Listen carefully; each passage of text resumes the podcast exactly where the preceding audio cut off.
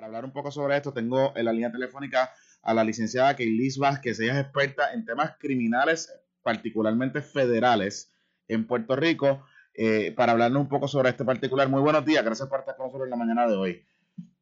Buenos días, Jonathan, ¿cómo estás? Todo muy bien, licenciada. Eh, este caso lo está siguiendo mucha gente en Puerto Rico, particularmente por la situación de cómo se dieron las denuncias originales que fueron a través de las redes sociales.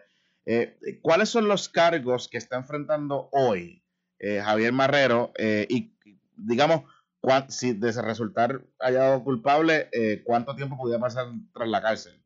esta persona? Pues mira, el señor eh, Marrero actualmente enfrenta cuatro cargos federales. Eh, tres de esos cargos son básicamente pues eh, atentar, coercionar o eh, incitar, incitar a conducta sexual a menores de edad. el cuarto cargo que tiene básicamente es de producción de pornografía infantil, por decirlo así. Son cargos bastante antipáticos eh, los primeros tres básicamente conllevan una pena de no menos de 10 años o cadena perpetua, vida en cárcel. Y el cuarto cargo de producción de pornografía infantil, una pena no menos de 15 a su máximo de 30 años de cárcel. Eh, el panorama del señor Marrero claramente es uno complicado, son penas que conllevan cárcel no probatoria y básicamente tiene dos vertientes, o se declara culpable dependiendo cómo vayan esas negociaciones de acuerdo, si ese es el camino que desea, o de irse a juicio, pues básicamente de salir culpable, lo mismo, cárcel. Eh, al final del día, eh, digamos, declararse culpable quizás pudiese abrir la puerta a que las penas sean menores en esta situación. Claramente, los propósitos de las negociaciones, pues no solamente es ahorrarle tiempo al, al gobierno y al tiempo cárcel al acusado, pero básicamente con unas negociaciones entiendo yo que pues sus abogados podrían eh, que se le elimine algún cargo o solicitar que los cargos pues las penas sean concurrentes. Me explico. Eh, al tener cuatro cargos, tú podrías básicamente agruparlos y pedir que la pena sea una global por todos los cuatro cargos que tiene. Claramente al negociar puede ser el propósito que la pena sea menor, pero claramente es una pena de cárcel. Ah, eh, me llamó la atención que en el relato que hace eh, el periódico del Nuevo Día que estuvo cubriendo la, vista, eh, aparentemente el juez le surgió la duda porque parece que en el pleno acusatorio la fiscalía está incluyendo detalles que apuntaban a la posibilidad de que habían agentes encubiertos que habían participado, digamos, de alguna gestión para entrampar o, o, digamos, identificar a esta persona que estaba llevando a cabo estos mensajes. Eh, ¿Esto es eh, algo usual o es eh, en estos casos o es rutinario, digamos, o extraordinario, digamos, particularmente por, por, la situación particular que se estaba llevando en estos casos de, de, los mensajes y la manera en que se estaba, que se alega que se estaba comunicando esta persona con, con, con sus víctimas? Pues mira, Jonathan, no es extraordinario. He tenido casos en que los agentes encubiertos son los que atienden muchas veces las comunicaciones. Eh, casos como el del señor Marrero, él estaba, pues según sale, él era el que estaba atendiendo las comunicaciones.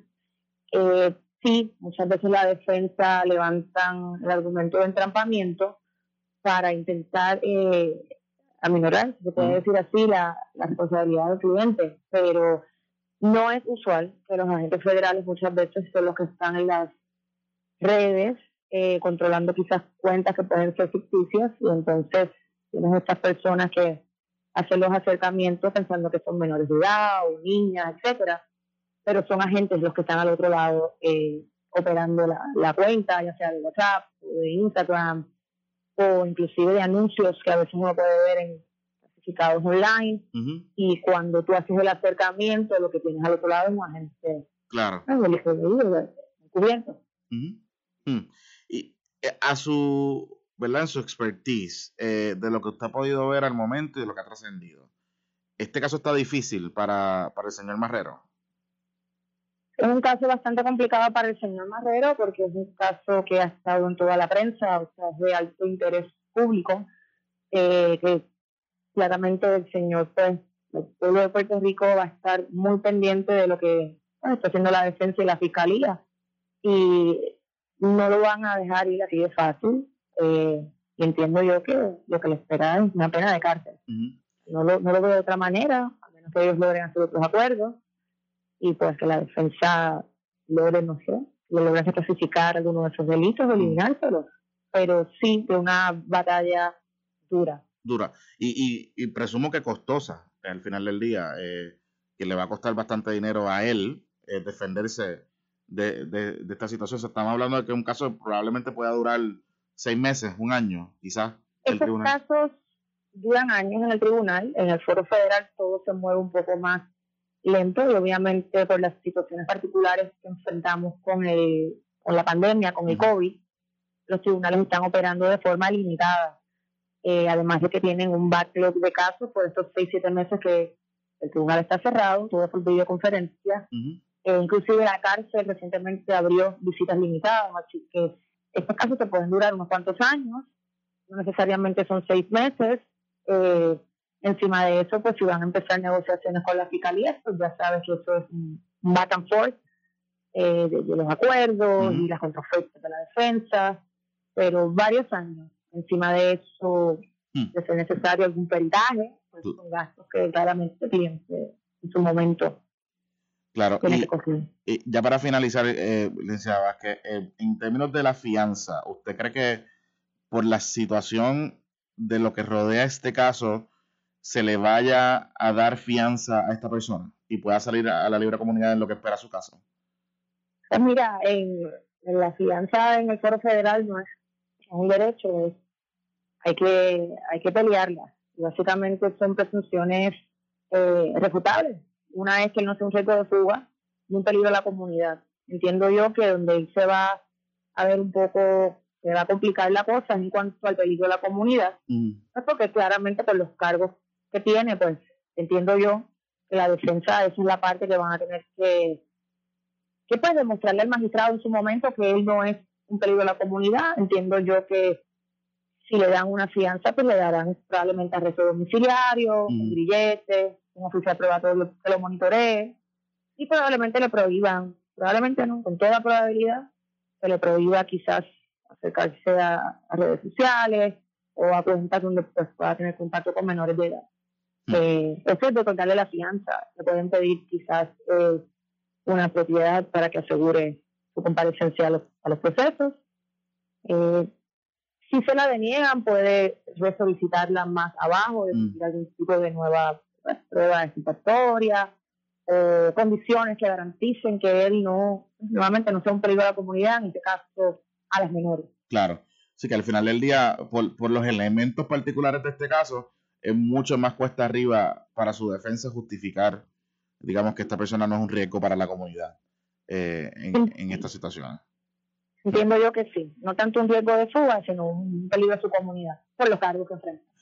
Licenciada, gracias por estar disponible para nosotros en la mañana de hoy y con este comentario de análisis que nos ayuda a entender eh, por dónde va la cosa con este caso eh, de Yatea Puerto Rico, que yo sé que mucha gente está pendiente, eh, particularmente padres y madres que tienen hijos, hijas, adolescentes y que están en las redes sociales y que eh, estas circunstancias continúan en aumento, digamos, en Puerto Rico con, con estas situaciones. Gracias por estar disponible para nosotros en la mañana de hoy. Buen día para usted.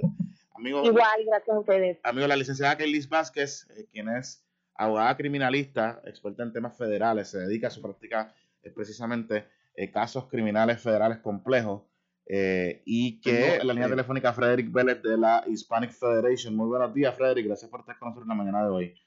Buenos días, Jonathan, y buenos días a todos los que nos están escuchando. Bueno, entonces, ¿qué, qué, qué tenemos con esta decisión? Porque este para adelante y para atrás me tiene un poco perdido y confundido. ¿Qué es lo que va a pasar ahora con esta determinación del Tribunal Supremo de los Estados Unidos? Pues mira, yo estaba pensando que esto se siente como si estamos en una saga y yo lo estoy contando el episodio número 7 u 8 con todas las cosas que han estado pasando. Lo que pasó ayer es que el Tribunal Supremo determinó que básicamente van a seguir la determinación del gobierno de detener el censo.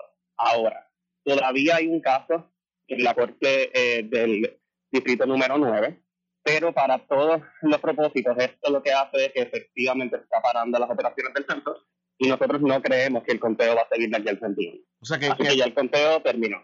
O sea que se acabó la cosa. Se acabó la cosa. Y de verdad que es horrible que esté pasando. Esta es la primera vez que se ha politizado el censo en la historia de los Estados Unidos. Para que tengamos una idea, es de las primeras responsabilidades que se le da al gobierno federal en la Constitución.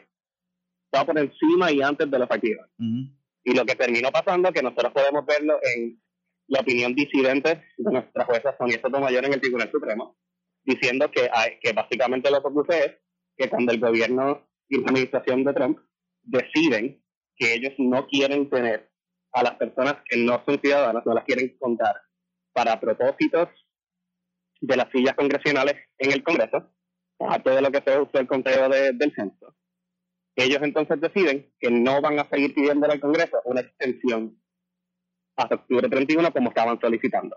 Y ahí es que determinan que no solamente van a parar el conteo del censo en septiembre 30, que fue lo que intentaron hacer, pero que tampoco van a esperar a los 60 días adicionales que habían pedido para poder hacer la validación de datos y presentarle al presidente los números de la población de Estados Unidos. eso ahora se va a hacer en diciembre. Mm. Mm. Y este es el problema. Todos los oficiales del censo están diciendo que no hay forma que se puede validar los datos. Habíamos hablado en que las personas tenían miedo de duplicado con todas las visitas, ¿verdad? Pues para eso es que se necesita eso. ¿Qué pasa?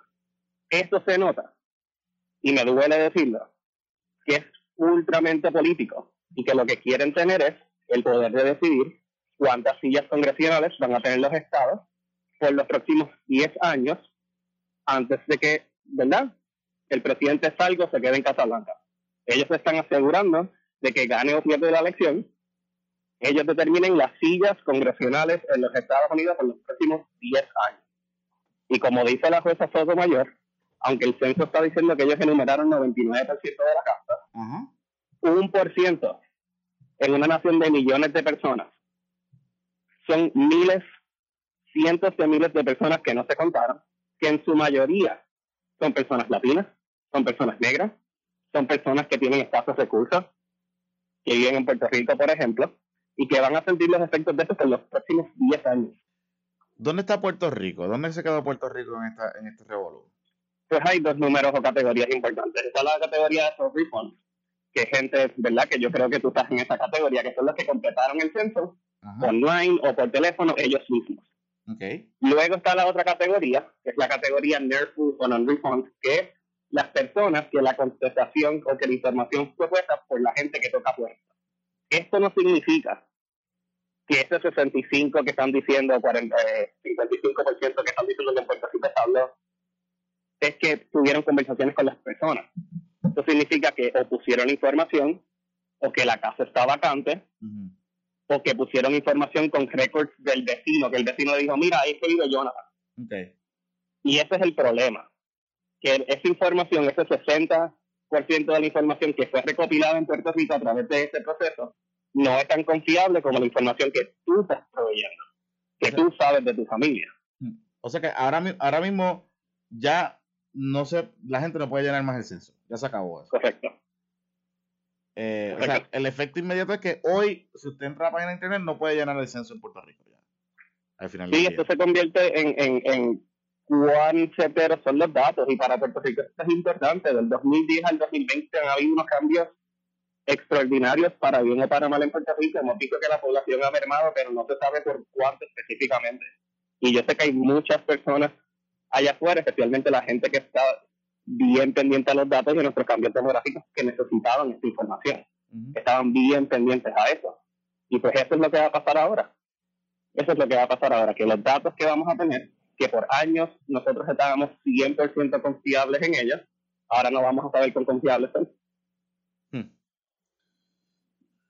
Estaremos bien pendientes de esta situación. Gracias, como de costumbre, Frederick, por estar disponible para nosotros en la mañana de hoy. Buen día para todos. Gracias a ti. Amigos, son las 7.40.